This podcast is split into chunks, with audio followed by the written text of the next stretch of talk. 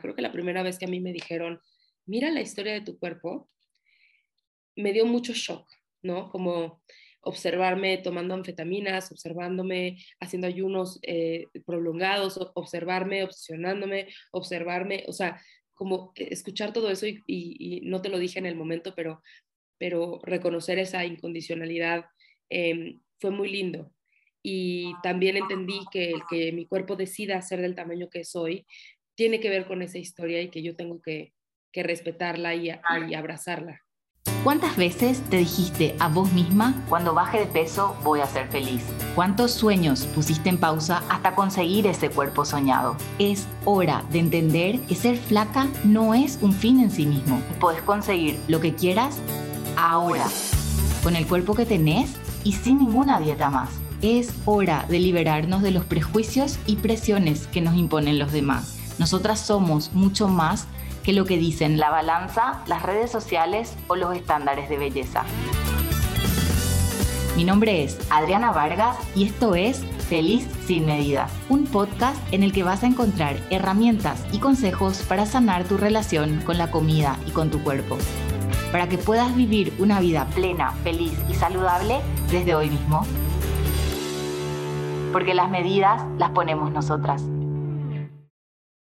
Hola, hola y bienvenida a este nuevo episodio de Feliz y Medidas, en el cual no me encuentro sola, estoy muy bien acompañada eh, de Ana Paula Molina. Ahora voy a dar espacio para que ella se presente sin más rodeos para que la puedan conocer y ya nos metemos en, en conversación. Muchas gracias, Adri. Yo soy Ana Pau, soy psicóloga, soy de México, eh, pero todo mi trabajo es virtual, entonces estoy en todos lados. Em, soy especialista en alimentación intuitiva, soy una de las dos psicólogas que hay en todo México que están eh, certificadas en alimentación intuitiva eh, trabajo en prevención de los trastornos de la conducta alimentaria, en temas de aceptación corporal, gordofobia y demás. Eh, yo habito un cuerpo gordo y tengo una plataforma en redes sociales que está centralizada sobre todo en Instagram, pero se ha extendido a Facebook, Twitter y YouTube, eh, que se llama Acuerpada. Acuerpada es un espacio en el que hablamos de todos estos temas desde un lugar de mucha autocompasión, también de mucha ciencia y conocimiento y cosas así, y también de mucha interacción con una comunidad que está intentando sanar su relación con su cuerpo, con la comida y con el movimiento.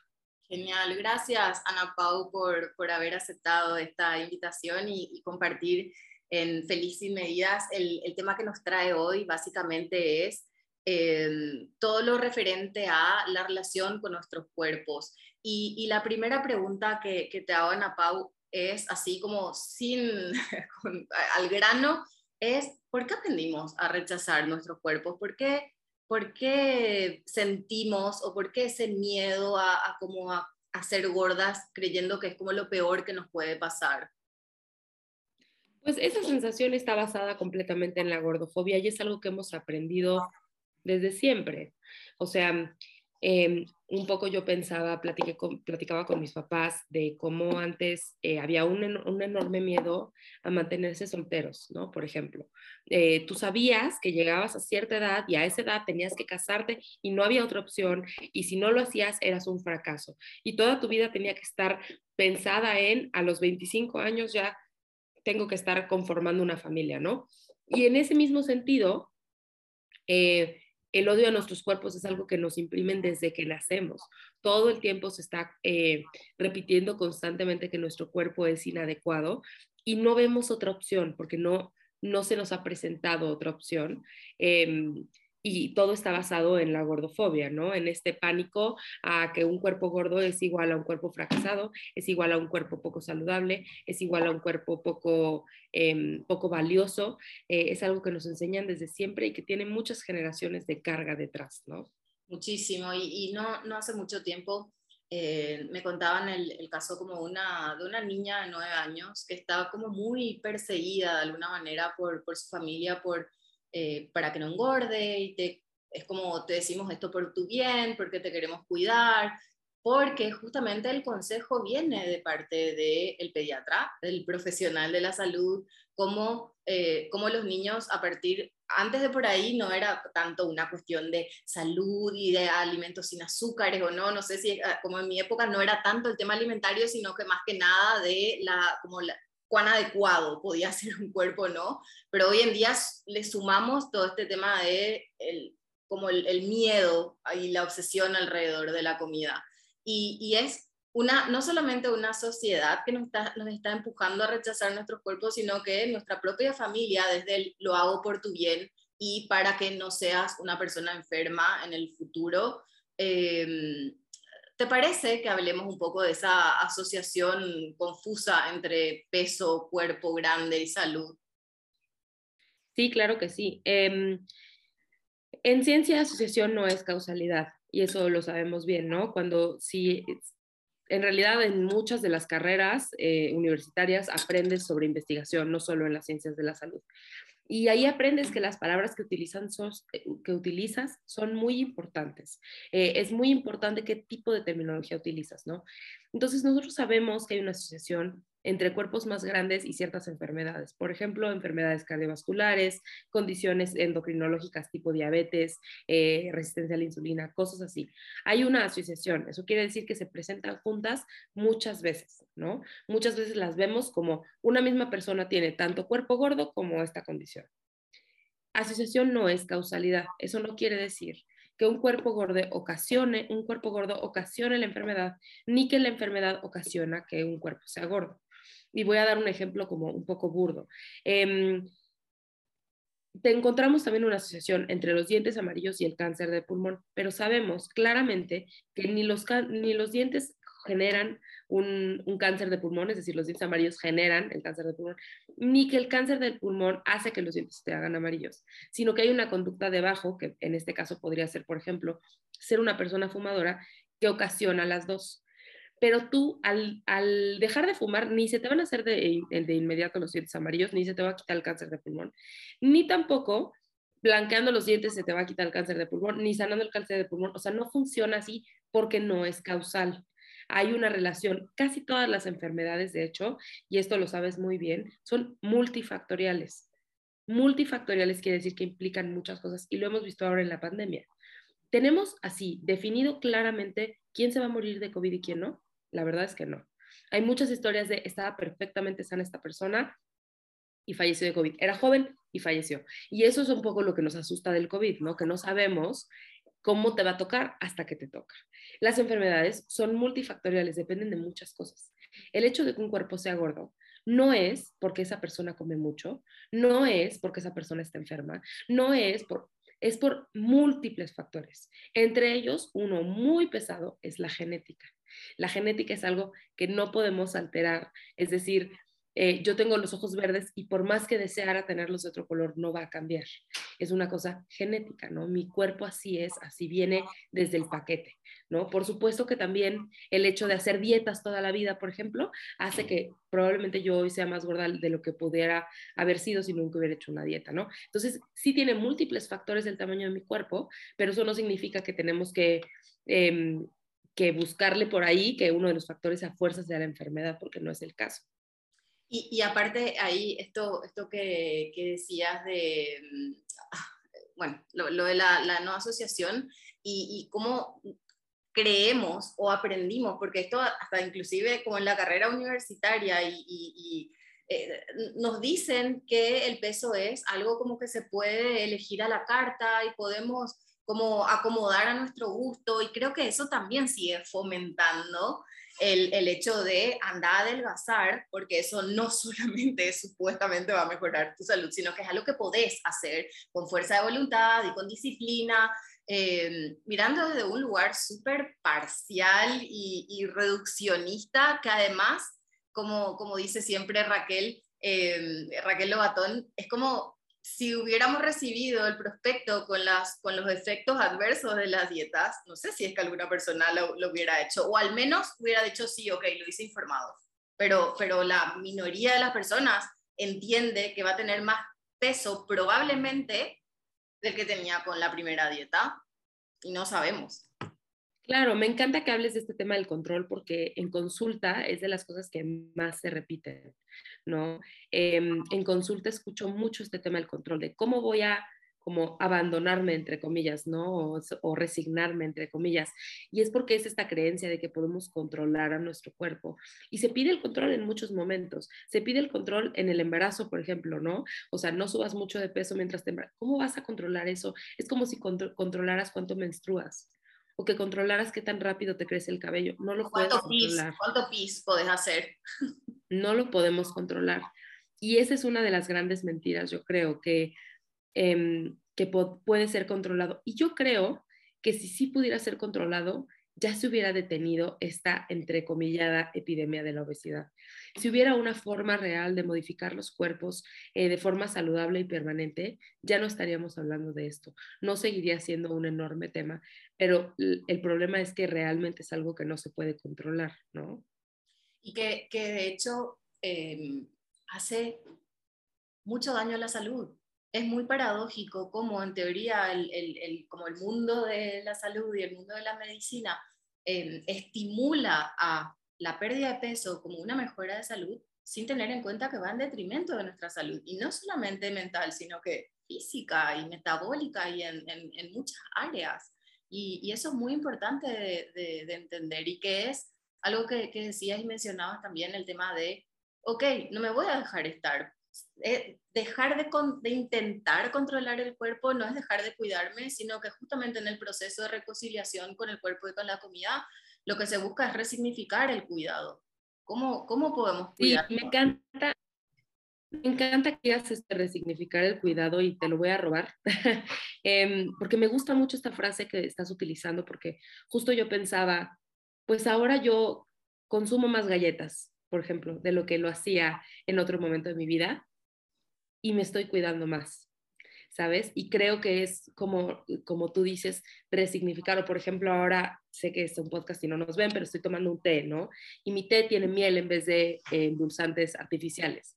Y la miel tiene más calorías y la miel tiene, pero me estoy cuidando al dejar de consumir eso, ¿no? Entonces, creo que eh, algo que para mí es muy importante decir es que parece que no, pero hablar de gordofobia es hablar de salud, porque de verdad yo sí creo que si todos dejáramos de empujar a las personas gordas a mantenerse, y no solo a las gordas, a todas las personas, a mantenerse en ciclos de pérdida y ganancia de peso, tendríamos una población mucho más saludable, tendríamos conductas mucho más amables con nuestros cuerpos y tendríamos espacios mucho más seguros para todos los cuerpos, ¿no?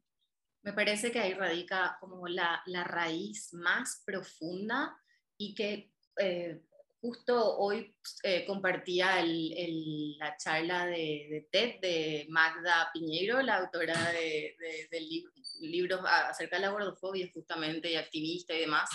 Y, y, y es como decir el tema de hablemos, ocupemos espacio. Eh, nuestros cuerpos merecen ocupar espacio. Hablemos de gordofobia porque vamos a salir todos beneficiados.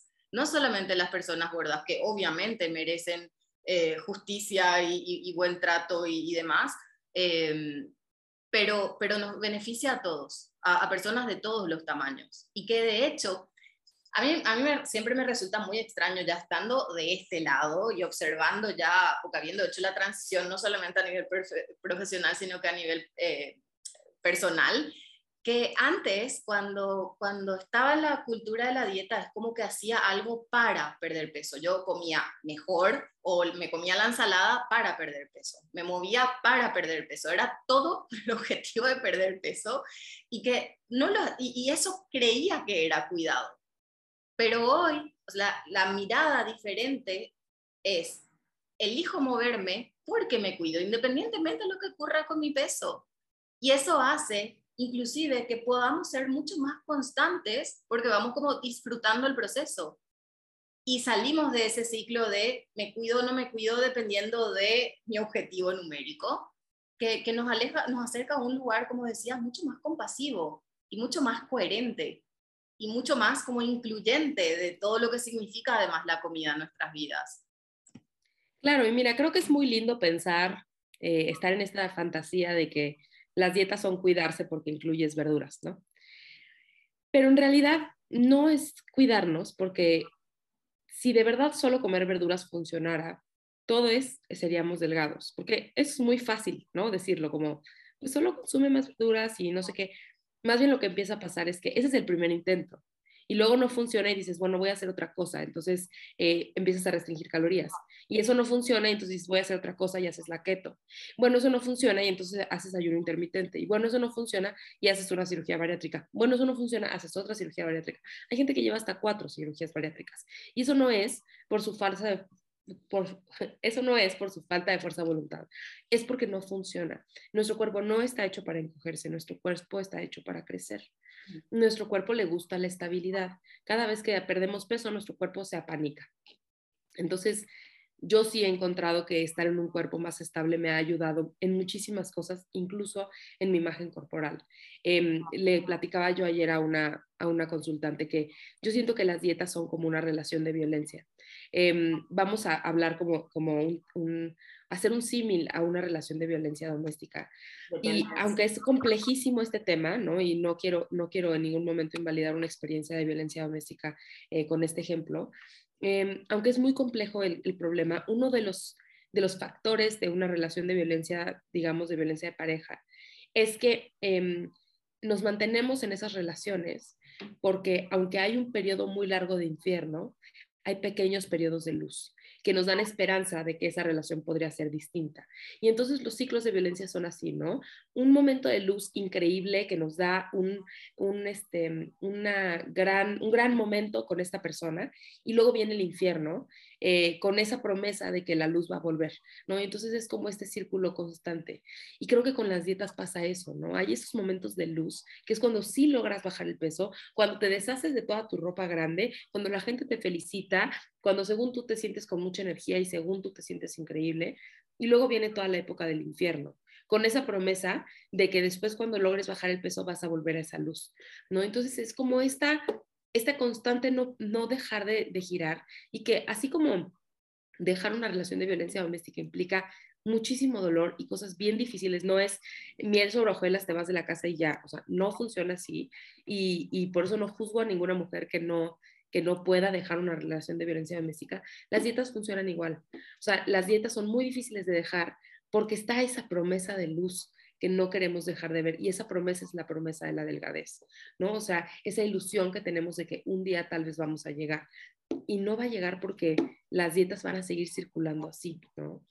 Bueno, de hecho, la prueba fiel de que nunca es suficiente es mirar aquella foto o volver a aquel momento en donde el cuerpo estaba, en teoría, como debía o como queríamos o muy cerca de ahí. Y es como, tampoco fue del todo suficiente. Y ahí es donde entra el tema de la imagen corporal. Pero me encanta ese, y ahora vamos ahí, pero, pero me encanta este ejemplo que acabas de dar, porque suelo hablar de algo parecido justamente con respecto a una relación tóxica, que muchas veces la persona, ok, ya tomó la decisión de salir de ahí. Que, que ya tomó la decisión de salir de la relación de pareja, ya tomó la, la decisión de salir de las dietas, pero porque salís como empoderada y decís voy a, voy a conseguir una persona mejor, que me trate mejor y yo me merezco ta, ta, ta, ta, ta. Pero llega un tiempo en el que empieza a aparecer la añoranza, extrañas esos momentos de luz y tenés mucha tentación de volver, ¿verdad? Y es un duelo muy jodido el que hay que hacer, no solamente con respecto a las dietas y la dependencia que genera, sino que el duelo de dejar de ir esta, esta ilusión de control de nuestros cuerpos. Creo que esas son como las dos cosas más complejas a la hora de dejar las dietas, no solamente al principio, sino que es como un proceso constante porque el, el mundo nos empuja constantemente a, a, ir en busca de esto como un método de cuidado, con todas las promesas además, porque es como todos los carteles de neón de todo lo que en teoría va a venir detrás de la delgadez. Claro, sí, dejar ir esta promesa es súper complejo y la verdad es que la primera vez que yo di el curso de alimentación intuitiva, que ahora es como un curso que ya di varias veces, em, la primera generación me, dijo, queremos hablar más de este duelo, ¿no? Y la verdad es que en consulta esa es la parte más difícil. La parte más difícil es dejar ir esa creencia de que un día seríamos delgadas, ¿no? Porque sobre todo si eres una persona gorda, te la han prometido toda la vida. Si te esfuerzas lo suficiente, lo vas a lograr. Y todo este esfuerzo no se ve recompensado nunca y entonces es bien difícil decir, he usado toda mi vida para alcanzar un objetivo que no es alcanzable, ¿no? Y se va, se va convirtiendo como una cuestión identitaria, de soy yo, soy yo la que no puede, con todos los estereotipos además con los que, con los que cargan eh, todas las personas gordas y además, eh, bueno, eh, vivir en la, en la, dieta crónica atenta enormemente contra la autoestima, porque es como puede ser que no, no logre llevar a la práctica esto que es tan simple y tan matemática, uno más uno, eh, y, y, es como intentamos hacer dieta en pos de mejorar nuestra autoestima y nuestra salud y lo que sea, pero va como empeorando ambas cosas. Ana Pau, eh, si hablamos de esta, esta creencia de cuando sea más delgada voy a ser más feliz o cuando pierda peso me voy a sentir con mi cuerpo, eh, me parece fundamental poder hacer la diferenciación de, de lo que es eh, realmente la imagen corporal y qué, qué tan cerca o tan lejos está de la forma de nuestro cuerpo eso. Pues yo creo que realmente hoy en día el estándar es muy rudo. Eh, de hecho, hay todo un tema de que las personas delgadas no se quieren identificar como delgadas porque creemos que delgado es perfecto. Entonces, si tú le dices a alguien en talla 6 u 8 es que eres delgada, te dicen, no, yo soy la gorda de mis amigas, ¿no? Cuando en realidad una talla 6 u 8 es una persona delgada, ¿no? Entonces, eh, creo que tiene que ver con eso, con que tenemos el estándar tan lejos, ¿no? Eh, tenemos el estándar tan marcado que no alcanzamos como esa perfección. Y entonces, sí, eh, las redes sociales, por supuesto, tienen un enorme impacto, pero no es culpa de las redes, porque antes no había redes sociales y había revistas y pasaba lo mismo. Eh, pero las redes sociales tienen un impacto eh, como lo tenían las revistas, en el sentido de que las imágenes no son reales. Así como estaban editadas las de las revistas, están editadas las de las redes. Los filtros, que todo mundo los usa, son una cosa súper dañina porque nos hacen constantemente darnos cuenta que somos inadecuadas o hacernos creer más bien que somos inadecuadas. Entonces yo creo que tenemos muchos recordatorios todo el tiempo de cómo tendríamos que ser, entre comillas, mejores y cómo el cuerpo es un proyecto siempre perfectible, ¿no?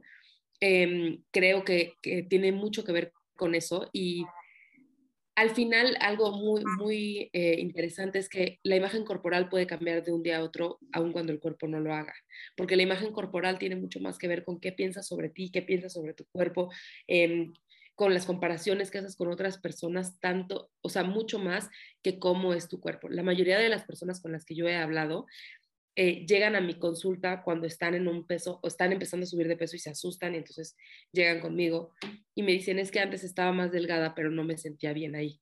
Y mm, de hecho Fer, eh, Fer Flores, que tiene una cuenta que se llama Food, Freedom o Libertad Alimentaria, em, tiene un tatuaje, ella sufrió un trastorno en la conducta alimentaria, eh, tuvo anorexia y tiene un tatuaje que dice, ese cuerpo que extrañas estaba enfermo.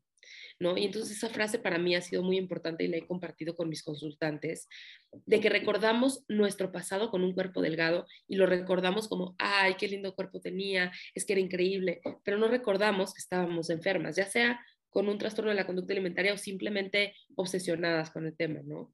Totalmente. Y, y que además ese cuerpo tenía una vida, tenía sentimientos.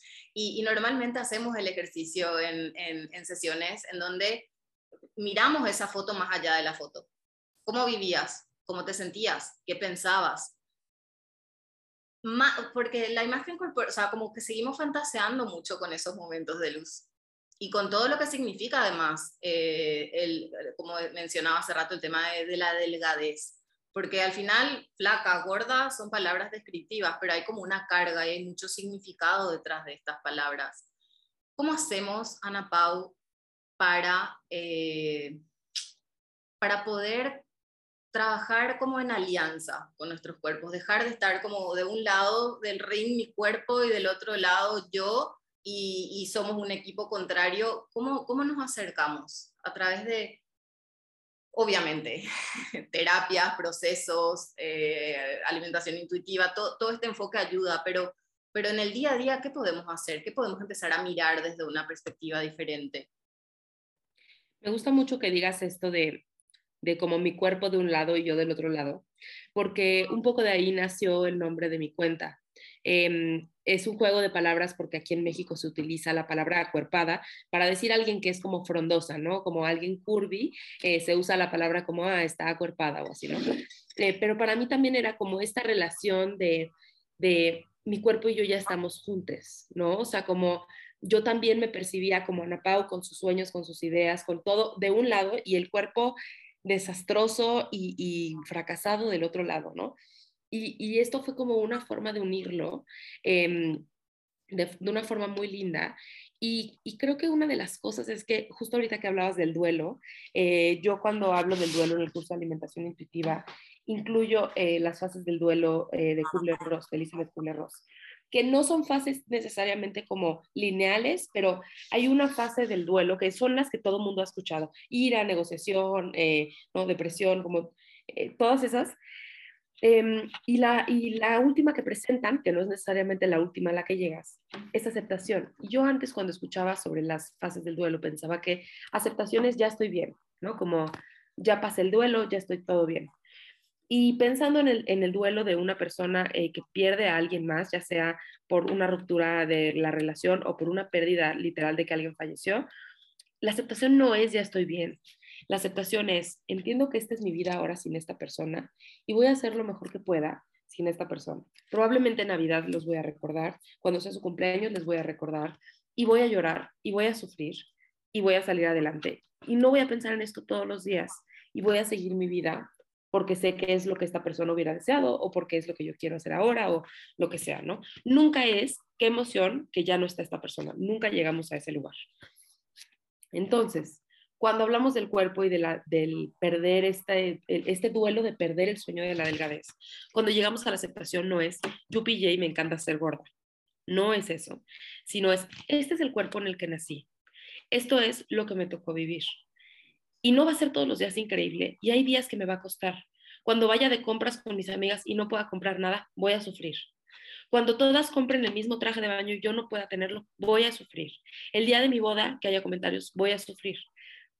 Pero todos los otros días voy a estar bien, porque sé que esto es lo que me tocó vivir, este es el cuerpo que me tocó y voy a hacer lo mejor de mi vida en este cuerpo que me tocó, ¿no? Y que, me, fascina la, integración del duelo en, este proceso y, me parece, Ana, que también hay como, como una confusión de lo que es la aceptación.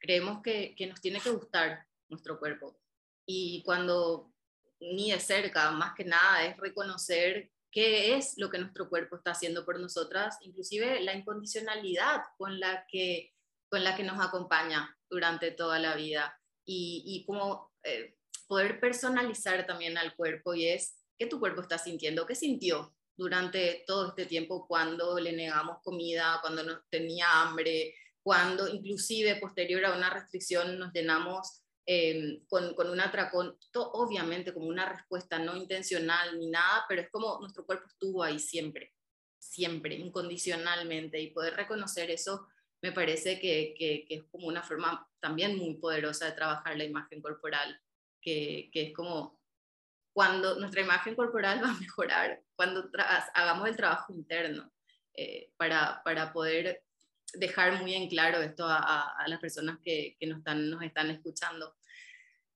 Eh, Ana Pau, cuando justamente creemos que nuestro cuerpo es como, como un obstáculo para hacer las cosas que queremos hacer,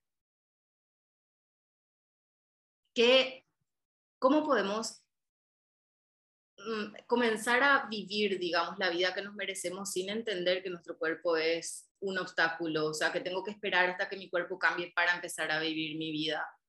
¿Qué, cómo podemos reemplazar ese pensamiento? Creo que algo que es un poco difícil de hacer, pero que es un lugar a donde tenemos que llegar, es a entender que nuestro cuerpo no es inadecuado, sino que el mundo ha decidido no incluirnos. Y eso también enoja mucho, enoja mucho, pero entender que primero hacer esa pérdida de la delgadez, o sea, darnos cuenta que nunca va a ocurrir y que podemos estar toda la vida persiguiéndolo y no va a pasar. Y que tampoco podemos esperar a que el mundo nos, nos abrace, porque yo siempre digo que me voy a morir y el IMC ahí va a seguir y las cirugías bariátricas ahí van a seguir y está bien, el activismo va a servir porque alguien se va a parar en mis hombros y continuará, ¿no? pero no podemos esperarnos y nos estamos perdiendo de la vida y creo que eh, em, esa es una de las cosas que a mí más me duele de este tema. Eh, pensarme a los 15 años, a los 12 años, perdiéndome de cosas. Y no es por mi cuerpo, sino por cómo la gente lo mira, porque no es por mi cuerpo. O sea, eh, me escribió recientemente alguien que, estaba haciendo danza árabe, me parece, y me dijo, es que me incomodan muchos los vestuarios y no sé qué. Ella puede bailar, lo que la, el, obstáculo hacia la danza no es su cuerpo, es cómo miran su cuerpo. Y entonces me cansé, porque además los comentarios de las personas, que no estoy diciendo que no ocurran porque pueden ocurrir, toman 10 segundos. Esa persona no va a pensar en ti, no va a estar detrás de ti todo el tiempo, pero tú sí vas a estar pensando en eso. No podemos controlar lo que hacen las otras personas, pero podemos intentar sanar lo que hacemos nosotros con eso. Entonces los comentarios ahí van a estar, las opiniones van a estar y eso no lo podemos controlar, pero sí puedes controlar cómo lo procesas tú. Eso es lo único que nos queda, ¿no? Imagínate, imagínate lo que es intentar, o sea, como estamos adaptando nuestras vidas para controlar lo que el otro vaya a pensar o lo que vaya a decir. Y eso es muy injusto. El otro día una, una mujer a la que acompaño me decía, Adri, vos sabes que nunca me hice la pregunta de qué ocurre si es que yo me quedo con este cuerpo. Porque es como que nunca se le pasó por la mente, o sea, porque siempre era, en este cuerpo no puedo estar, este cuerpo no es el que me va a hacer feliz. Em, eh, cuando tenga aquel cuerpo, pero ella se comenzó a hacer la pregunta de, bueno, ¿qué ocurre si es que me quedo con este cuerpo? Y él, ella se dio cuenta de que eh, con esa pregunta no es que tampoco eh, no hay opción de que su cuerpo cambie, si es que su cuerpo decide cambiar, sí, o sea, no es un obstáculo para que en caso de que su cuerpo decida ir hacia arriba, hacia abajo, quedarse o hacer lo que se le ocurra, pero que me parece muy como poderosa también esa pregunta, porque nos abre una perspectiva que no estaba como a la vista, digamos. Ana Pau, ¿qué necesitamos para integrar, según tu mirada, este, este concepto de, el cuerpo como el vehículo en nuestras vidas, como, como, como un instrumento y no un, no un ornamento, en un mundo que nos empuja a entender todo el tiempo que es algo que, ser, que, tiene que ser visto, validado, eh, observado. Creo que es una de las cosas más difíciles, sobre todo como mujeres. Em, una cosa que a mí me ha servido, eh, bueno, dos, dos, recomendaciones que doy muchas veces es em, las fotos. Las fotos son un gran tema, ¿no? Em, en las fotos, intentar mirar el momento que era y no cómo se veía. Em, yo estuve muy angustiada mucho tiempo por las fotos de mi boda, porque mi boda fue eh, justo en un, digamos, valle de la pandemia, es decir, en un momento como bajo, em, decidimos ya hacerla porque la tuvimos que mover muchas veces por el tema de la pandemia. Y yo estaba muy angustiada por las fotos. De hecho, en algún momento contemplé pedirle a la fotógrafa que las editara porque no quería verme como novia gorda y que tiene un poco que ver con lo que te decía esta mujer a la que acompañas, ¿no? Como eh, no me imaginaba yo siendo una novia gorda. Toda mi vida soñé de niña que de grande ya lo hubiera, entre comillas, resuelto. Ya hubiera estado resuelto, yo no iba a ser una novia gorda. Y sí fui una novia gorda. Em, entonces creo que para mí mirar las fotos como un recordatorio de ese día sin importar cómo me veo, y de hecho al principio ni me miro tanto, miro alrededor, miro a mi esposo, miro a la familia, no me miro a mí, porque entonces se vuelve como una obsesión con ese tema y dejamos de tomarnos fotografías de momentos importantes. Otro, otro tema también con las fotografías es que recordemos que las fotografías no capturan cómo se ve el momento y eso no me refiero necesariamente a no capturan lo bello que es, porque no, no, no me importa tanto el tema de belleza. Pero si tú tomas una fotografía de las estrellas, por ejemplo, o del atardecer, nunca sale como lo estás viendo tú, nunca. Siempre sale diferente, porque las cámaras no captan lo que vemos nosotros, no captan la energía de las personas, no captan tal cual, por más buenas que sean. ¿no? Entonces creo que también eso es importante recordárnoslo y recordar que la gente no está ahí por, por ese tema, nuestro cuerpo es lo menos interesante sobre nosotros. Y otra parte también que puede ser un, experimento interesante, eh, recientemente estaba eh, como viendo de nuevo mis clases de, de la certificación de alimentación intuitiva y a la hora de probarnos la ropa, una de las cosas que decía eh, Evelyn Triboli, que es una de las autoras, es que ella recomendaba probarnos la ropa primero para sentirla, ¿no? O sea, cuando vas a un probador o cuando te estás probando ropa en tu casa, primero probártela y sentirla sin verte, sin mirarte al espejo. Y que ese sea el primer filtro para que tú decidas si esa prenda se queda o se va o si se compra o no.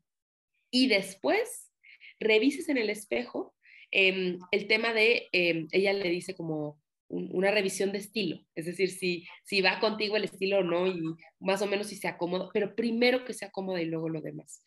Porque cuando usamos una prenda que es cómoda, nos ayuda a recordarnos que nuestro cuerpo está bien. Cuando usamos ropa apretada, nos recuerda que somos inadecuadas.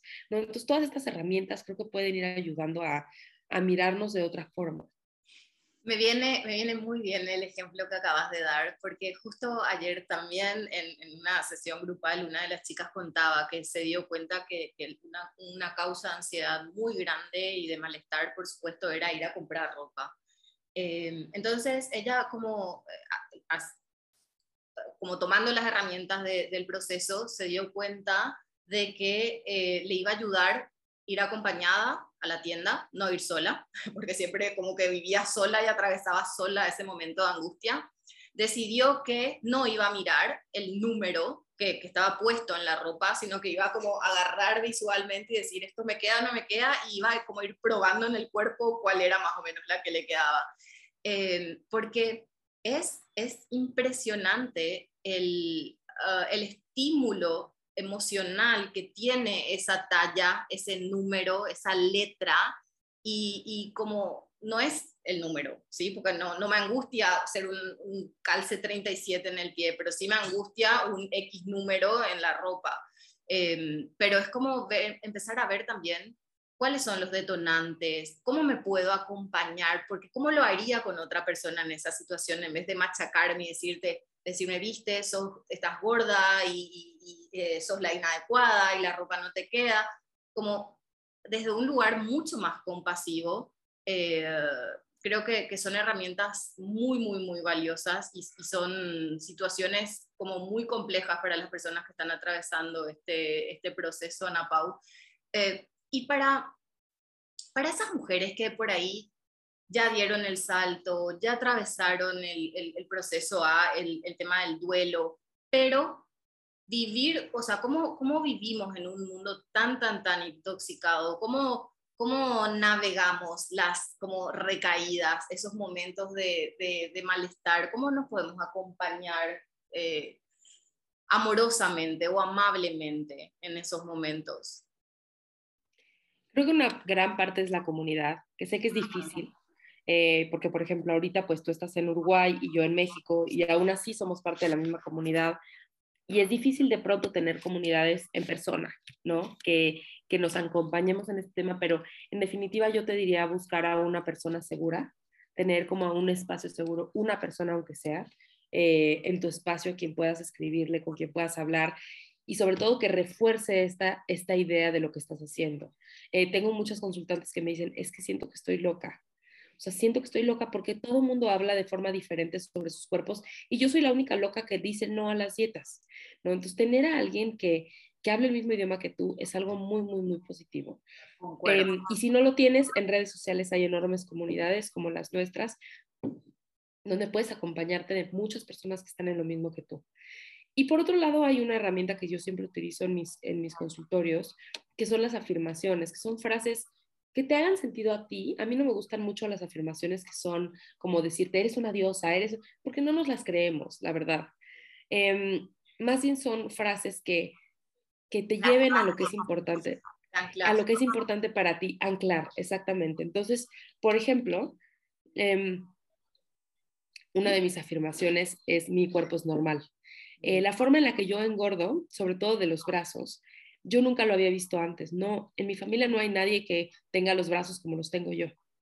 Y para mí siempre era como, ¿por qué soy tan rara? ¿Por qué tengo estos brazos así? ¿Por qué engordo de esta forma? ¿Por qué mi panza se ve así? Em, Y entre más mujeres conozco y empiezo a ver cuerpos más diversos, encontré mujeres con los brazos como yo. Y me di cuenta que mi cuerpo es normal y que también el hecho de que mi cuerpo quiera ser gordo es normal.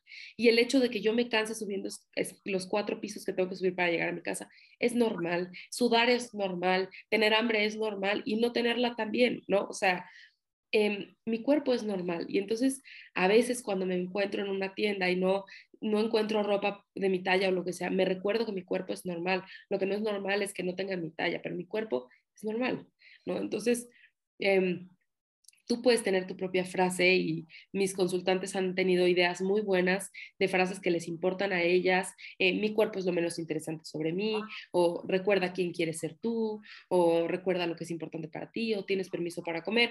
Distintas frases que han encontrado y que les ayudan como a recordarse esto es lo que yo quiero para mí. Y ya sé que el mundo está difícil, pero esto es lo que elijo para mí. Em, es muy difícil, pero es tener como esta pequeña voz dentro de ti que te acompañe de forma muy amable y con mucho amor, em, con mucho cariño y con mucha ternura en este camino que es difícil. Y, y, responsabilizándote más que nada, desde un lugar de, como decías, de mucha amabilidad, eh, como responsabilizándote de ese, de ese objetivo, de cómo, cómo quiero vivir mi vida, cuán, cuán conectado a mis valores está eh, cultura de dieta, cuán conectado a mis, eh, a mis, valores está esta nueva perspectiva y qué, qué sigo eligiendo, porque yo, les digo, no hay problema con que duden, no hay problema con que tengan tentaciones de querer volver acá o allá, pero es como volver al eje y decir, bueno, ok, pro, contra, eh, cómo me siento, cómo quiero vivir. Y, de nuevo, amabilidad, autocompasión, respeto hacia una misma. Eh, Ana Pau, para, para ir como cerrando nuestra charla, ¿cuál vos crees que es como un, un buen punto de inicio hacia, hacia la reconciliación con, con nuestros cuerpos? O, no sé, algo, algo que, que, que creas que, le pueda servir a, alguien que está en, camino constante o recién está iniciando este proceso? Yo creo que una parte es em, comenzar a entender que no sabemos nada de la historia de los otros cuerpos y que tu propio cuerpo tiene una historia. Creo que la primera vez que a mí me dijeron, mira la historia de tu cuerpo, me dio mucho shock, ¿no? Como observarme tomando anfetaminas, observándome haciendo ayunos eh, prolongados, observarme obsesionándome, observarme, o sea, como escuchar todo eso y, no te lo dije en el momento, pero, pero reconocer esa incondicionalidad em, fue muy lindo. Y también entendí que el que mi cuerpo decida ser del tamaño que soy tiene que ver con esa historia y que yo tengo que, respetarla y abrazarla.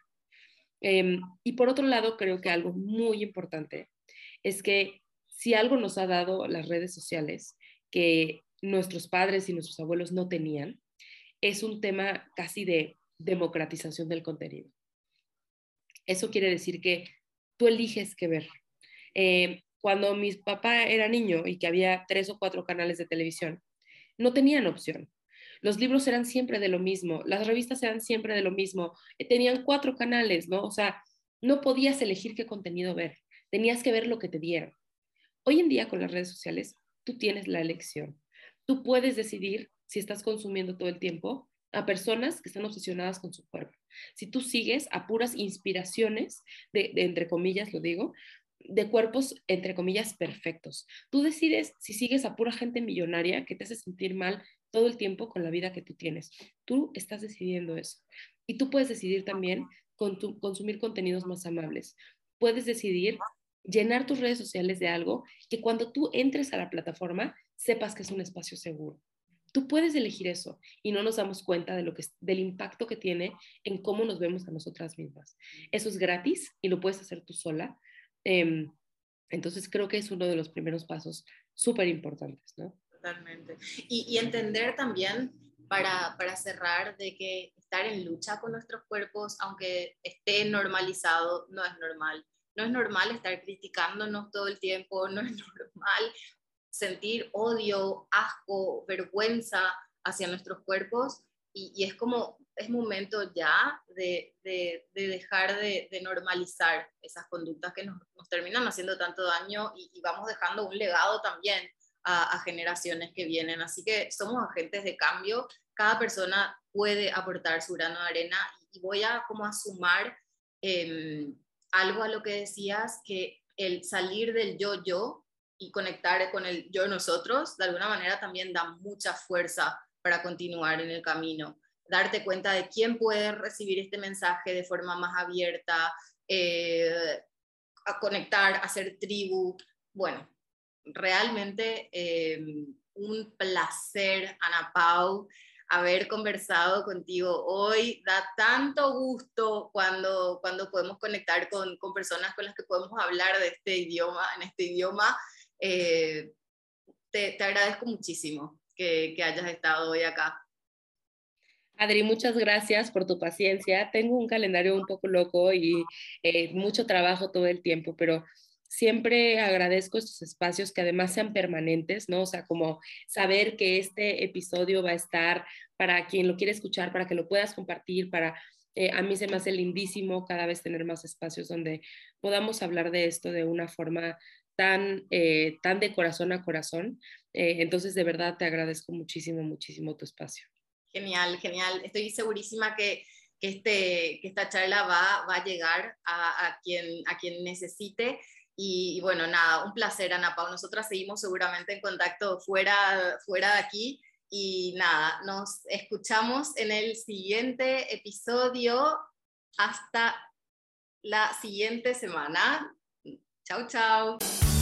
Gracias por escuchar Feliz sin medidas. Compartí este episodio con más mujeres que quieren tomar las riendas de su vida y liberarse de la cultura de la dieta, para que sepan que hay un camino alternativo de libertad, conexión y disfrute. Te espero en mi cuenta de Instagram arroba joyfulnutrición. Hasta la próxima.